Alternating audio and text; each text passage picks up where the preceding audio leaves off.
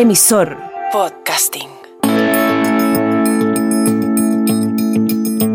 La senda del emprendedor es presentado por Transbank, apoyando negocios.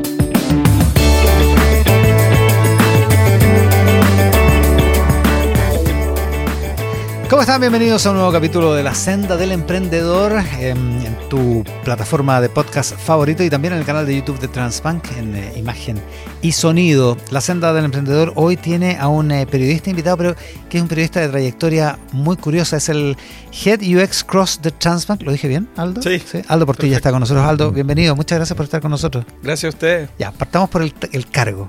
¿Qué significa ser Head UX Cross en Transbank? Sí, perfecto. Es, eh, estoy a, a, cargo de equipos eh, multidisciplinarios dentro de la línea del UX, de experiencia ¿Ya? de usuario. Y el cross es que son transversales a nivel de a toda, a toda la compañía ya, ya. Claro. Pero hablemos de UX. Ese es el concepto que nos va a ocupar hoy día como en Plaza Sésamo. Perfecto. El, sí. el programa de hoy está auspiciado por UX. ¿Qué significa experiencia de usuario? ¿En qué, qué, qué, es lo que entendemos por...? Sí, yo creo que la forma más simple de, de explicarlo es eh, literalmente la experiencia que tiene un usuario al usar nuestro producto o servicio o al entrar a una página o a entrar a algo que nosotros hemos desarrollado. Entonces todo lo que él ve, observa, eh, tanto en la página, después cuando adquiere el producto, cuando usa, la postventa también es muy importante.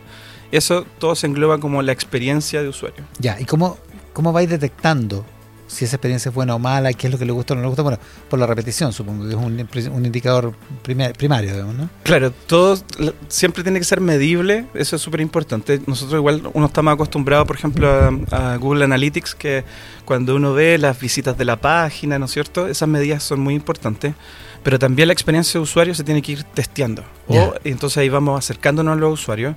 El, el foco principal de esta disciplina es poner al usuario en el centro que es como las la ideas no salgan un poco de, de, la nada de lo que yo creo, sino que voy a preguntarle directamente a quién es mi usuario, qué le pareció esta experiencia, eh, cómo funcionó, etcétera. Ah, es, buen, es un buen punto, ¿eh? porque, por otra parte, ¿cómo le preguntas al usuario lo, que no conoce, lo que no es capaz de conceptualizar, digamos? O sea, digo, si la gente de Apple le hubiera preguntado a la gente eh, si, si, quería un iPhone, no, la gente no hubiera sido capaz de decir que sí lo quería, digamos.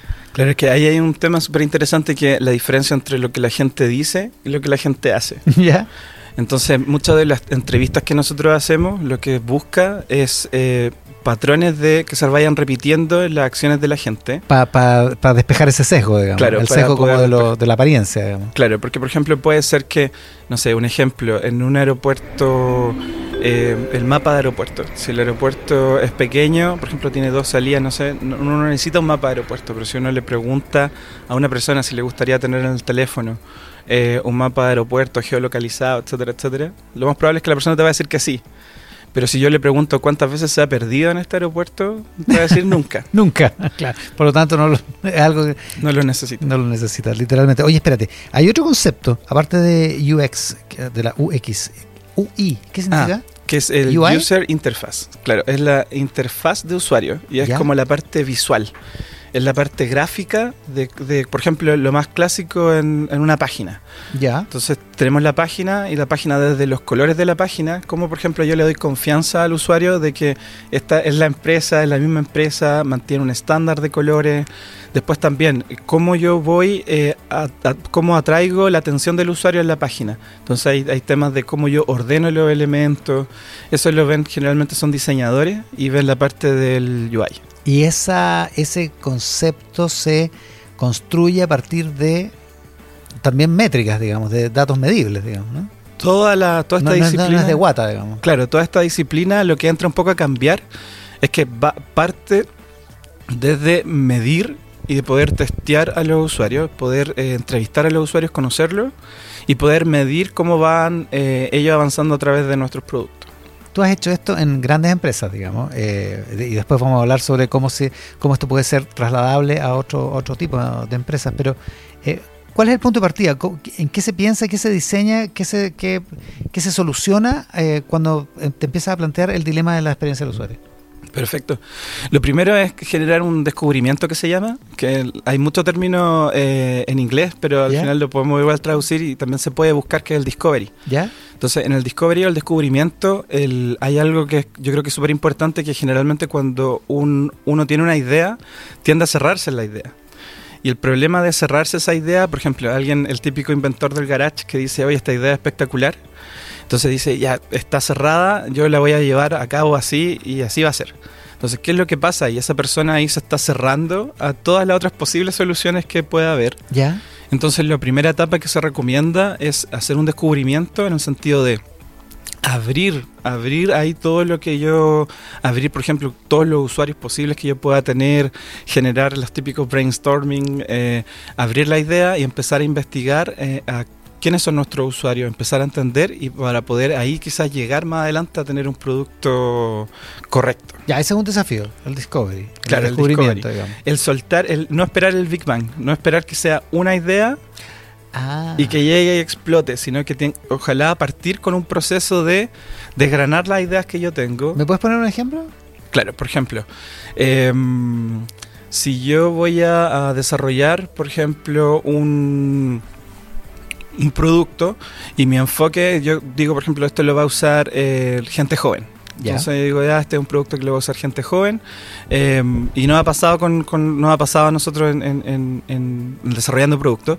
Y de repente nos damos cuenta que hay gente mayor que utiliza el producto. Por, por, un, por un motivo diferente, por un motivo que nosotros no habíamos descubierto. Y ahí viene el discovery, es descubrir nuevas posibilidades de uso. Perfecto.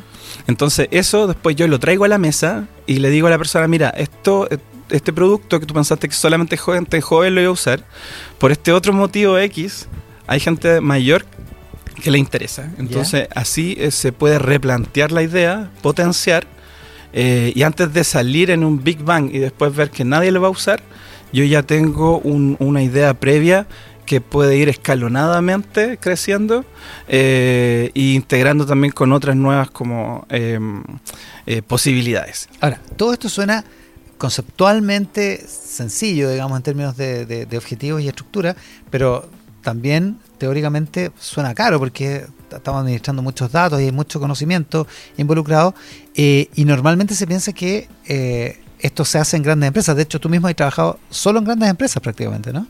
Claro, me ha tocado trabajar en grandes empresas, pero igual es, es una práctica que está un poco eh, cerrada a las grandes empresas ahora. ¿Y esto es, es escalable para, para pymes, para, para otro tipo de empresas? Totalmente escalable. Son prácticas que, por ejemplo, lo primero es eh, no tener miedo a probar. Yo puedo, por ejemplo, si yo estoy desarrollando un producto, no necesito un ejército de gente que vaya a entrevistar. Eh, lo bueno de, eh, por ejemplo, eh, la comprensión de lectura lo puedo hacer con un amigo, lo puedo hacer con un familiar. puedo- termino la página, le puedo preguntar que, que la lea, qué le pareció, qué entendió. Lo puedo, puedo bajar a testear abajo donde está la gente tomándose un café. Puedo llevar un prototipo en papel de mi producto. Se pueden hacer muchas instancias que, que son de bajo costo ¿Y funcionan? y funcionan, porque tienen los mismos principios de la investigación que se llama cualitativa, que la investigación cualitativa lo que busca al final es buscar patrones que se repiten. Claro. Entonces yo con eh, entrevistando, por ejemplo, si yo entrevisto a 10 personas y dentro de esas 10 personas 5 o 6 repiten un mismo patrón, hay algo ahí. Claro. Entonces Claro. yo no necesito entrevistar mucha gente. Yo, por ejemplo, el- a la gente le gusta comentarte sobre tus productos. ¿Ya? Entonces de repente uno puede bajar con, con un regalo, con, con lápices, con, con unas bebidas o con un llavero eh, y le pide a alguien que lo pueda ayudar. Generalmente la gente el- te ayuda, te prueba tu producto y ahí entra un Y poco... la lo- gente lo hace. la gente a la lo gente hace. le gusta eso, ¿sí? A la gente le gusta, ¿Sí? a la gente le gusta que le pregunten su opinión sobre un producto. Ay, qué divertido. Hay que, hay que, es una barrera que hay que romper y, y algo que se puede hacer de verdad muy simple. Hay un, hay, lo mencioné antes, prototipo en papel. Yo puedo dibujar un poco incluso el producto ¿Ya? y se puede hacer en un, en un estado bien básico, pero me va a indicar cosas. Entonces, ahí lo que viene y lo que es importante, yo creo que para todos los emprendedores, es el tema del el, el- el valor incremental. Es como siempre es mejor ir, eh, yo genero un producto base y voy probando y eso le va añadiendo valor, le va añadiendo valor. Entonces se va haciendo en fases. Entonces así yo no pongo todo el esfuerzo en, en- en algo que de repente si sale no va a resultar, sino que lo voy construyendo con la opinión de la gente. ¿Qué es lo que decías tú? Eh, que no esperar el Big Bang, digamos. Claro, no esperar el Big Bang. Estamos con Aldo Portilla, Head UX Cross de Transbank. Eh, Aldo, ¿podrías darnos algunos ejemplos de buenas prácticas de, de- de cómo se ocupa esto en un emprendimiento? Sí, hay, hay cosas que se asemejan mucho también al marketing digital. Entonces, si de repente el marketing digital está como más, eh, más conocido, pero hay temas que son súper importantes. Por ejemplo, que tiene que ver con el arquetipo o cuáles son nuestros usuarios. Yo poder identificar a nuestros usuarios. Entonces, ahí el- es súper importante para cualquier emprendedor entender quién necesita nuestro producto. Ya. Entonces, en base a ese arquetipo o ficha persona también que se llama, que son diferentes tipos de, de artefactos, yo puedo identificar ahí quién, a quién va necesi- quién necesita mi, mi producto. Y eso va a hacer que la elaboración de mi producto sea mucho más guiada y mucho más foco en cuanto al, al, al dolor del usuario. Generalmente la gente se mueve más por lo que le duele, lo que necesita, que por lo que lo motiva. Entonces, Ah, mucho. Sí, muchas veces el- es lo que un poco mencionamos antes de la diferencia entre la gente hace y dice. También hay una correspondencia entre lo que las motivaciones y las necesidades. Las necesidades siempre la gente las pone En primer lugar. en primer lugar. Mm. Entonces, identificar cuáles son las necesidades de nuestros usuarios es clave para hacer un producto. Y, hay- y yo creo que esta es una frase súper buena que siempre me ha quedado. No es solamente hacer el producto bueno, sino que hacer el producto correcto. Y eso es un poco lo que hay que tratar de buscar con el usuario. ¿Hay algunos otros elementos que sean eh, que sean fundamentales como para, para para tener una buena experiencia de usuario? Sí, la, una, desde el punto de vista del emprendedor, una buena planificación en cuanto a, por ejemplo, lo que mencionaba recién, no tratar de llegar eh, en un corto tiempo a tener el mejor producto, sino que planificar en fases para poder ir incrementando el valor de acuerdo a los tests que yo voy probando, entrevistar a la gente, conocer a la gente. Hay técnicas que son súper interesantes, que hay una que es como la sombra, que yo, por ejemplo, voy y voy a un lugar donde la gente está usando mi producto o servicio y yo observo cómo la gente lo usa. O- y yo lo sigo y yo voy anotando y después le voy preguntando. Entonces eso también me va dando eh, un, un- un conocimiento de uso que en mi oficina o en tu lugar de, de de donde estás pensando tu idea no, no lo vas a obtener de otra forma sino con la Ah, claro, experiencia. claro. ¿Ves a la gente usándolo? No lo andáis corrigiendo. No, No. no, se usa así, señora. No, no, de hecho, el- es- esa es como la, la técnica de preguntar siempre muy abierto y, y- y eso también es súper importante, lo dijiste tú, los fallos son, pero muy valiosos. Hay un tema súper importante que se llaman los hallazgos. Entonces, siempre después de un test, ¿cuáles son los hallazgos? Por ejemplo, la gente cree que si aprieta este botón va a cerrar. Ah, porque el botón parece o se asemeja a tal cosa. Ah, ya. Entonces, ese que pareciera un error, eso es lo que nosotros vamos a cazar, a buscar. Todos estos errores para que cuando, para que después cuando salga, no fallen esos errores. Oye, eh, esto, esto finalmente se hace para que tu producto salga más, se venda más, en fin. ¿Cómo, cómo afecta, cómo crees que afecta la, la experiencia de usuario la decisión de compra? Porque por otra parte tú dices, la gente prioriza lo que necesita y lo que necesita lo va a comprar igual, digamos. Claro, no, total. Y de hecho hay que pensar la experiencia de compra como el, por eso la palabra experiencia es clave, es como el total, desde que la persona eh, hay, hay como cuatro fases del proceso de compra. Que está, primero la inspiración. ¿Ya? Entonces la inspiración es, por ejemplo, ahí a través de publicidad, quizá, eh, no sé, lo, vi- lo vio en Instagram o, o una persona también le contó a un amigo, mira, estoy usando este producto, ah, lo puedo usar, entonces la inspiración. Después viene el proceso de investigación, que todos tenemos el proceso de investigación. Me gustó tal producto, me gustó tal teléfono, me va a servir, eh, voy a meterme a investigar. Entonces Ya. ahí las páginas, cuando uno hace una página de un producto, tiene que tener una página donde la gente se mete a investigar. Pueda comparar el producto, me sirve, sí, me sirve. Después viene la segunda, la tercera fase, la más importante, la compra. Y en la compra, ahí ojalá la página, el carrito, menor distracciones. El foco es comprar. Yo le doy seguridad a la persona. Esa es la palabra, palabra clave. Y luego, después que vendo, y ahí muchos se olvidan después, viene la postventa. Que es como, me sale mal el producto, Y si me sale mal, aunque haya sido toda la experiencia muy buena atrás, y yo llamo y, me lo- y no me lo quieren cambiar o no me quieren ayudar, Es muy frustrante, claro. y ahí se acaba, y se acaba toda esa buena experiencia que yo antes trabajé. Eh, y hablemos de tecnologías emergentes y esta, esta experiencia de usuario, la realidad aumentada, la inteligencia artificial. ¿Crees que tienen un rol en esta experiencia de usuario? Sí, se viene, se viene, se viene con todo. eh, yo creo que va a haber un cambio súper importante ahí. Eh, eh, porque, por ejemplo, de hecho ahora el, en Meta eh, comp- eh, han, han ido comprando, quieren potenciar mucho lo del meta, metaverso. Apple sacó hace poco el tema de estas gafas también de realidad. Entonces, nosotros dentro de la industria lo que estamos viendo es que se va a apuntar a tener más interacción en estas realidades aumentadas.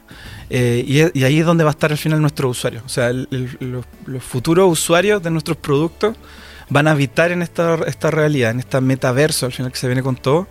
Y la inteligencia artificial yo creo que a los emprendedores también nos, los va a ayudar mucho porque les va a permitir hacer eh, un habilitador.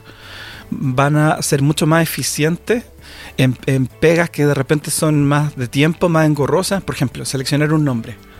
Ya. Yo ah, hoy, si queremos, eh, tenemos un producto espectacular, eh, no sé, el- queremos poner eh, un estacionamiento de autos, por, poner un nombre. ¿Ya? ¿Ya? Y queremos ponerle un nombre a este, estaciona- a este lugar donde estacionan los autos. Entonces, nosotros hacemos un brainstorming, vamos a estar, vamos a tirar muchos nombres, pero vamos a estar un rato ahí dando vueltas. Pero yo hoy a la inteligencia artificial, a chat GPT-4, le puedo decir, tírame 20 nombres de ¿Para mi estacionamiento? para estacionamiento, para tal producto, y te tira los 20 nombres. Y yo después le puedo ir diciendo, ajustando. Y esa es como la gracia, que puedo ir a ajustar y obtener el nombre. Entonces me ahorro una cantidad de tiempo increíble. Ya, y eso es parte de la mejoría de la experiencia del usuario. Claro. Aldo Portilla es Head UX Cross de Transbank y ha estado contándonos eh, sobre la experiencia del usuario. Aldo, te agradezco muchísimo Gracias por invitarme. haber estado en la senda del emprendedor y con ustedes en cualquier eh, en el siguiente capítulo, en el siguiente, en la siguiente entrega de la senda del emprendedor. Recuerden que estamos en tu aplicación de podcast favoritos, pero también en nuestro nuevo formato de esta temporada en el canal de YouTube de Transbank en eh, imagen y sonido. Así que hasta la próxima en la senda del emprendedor.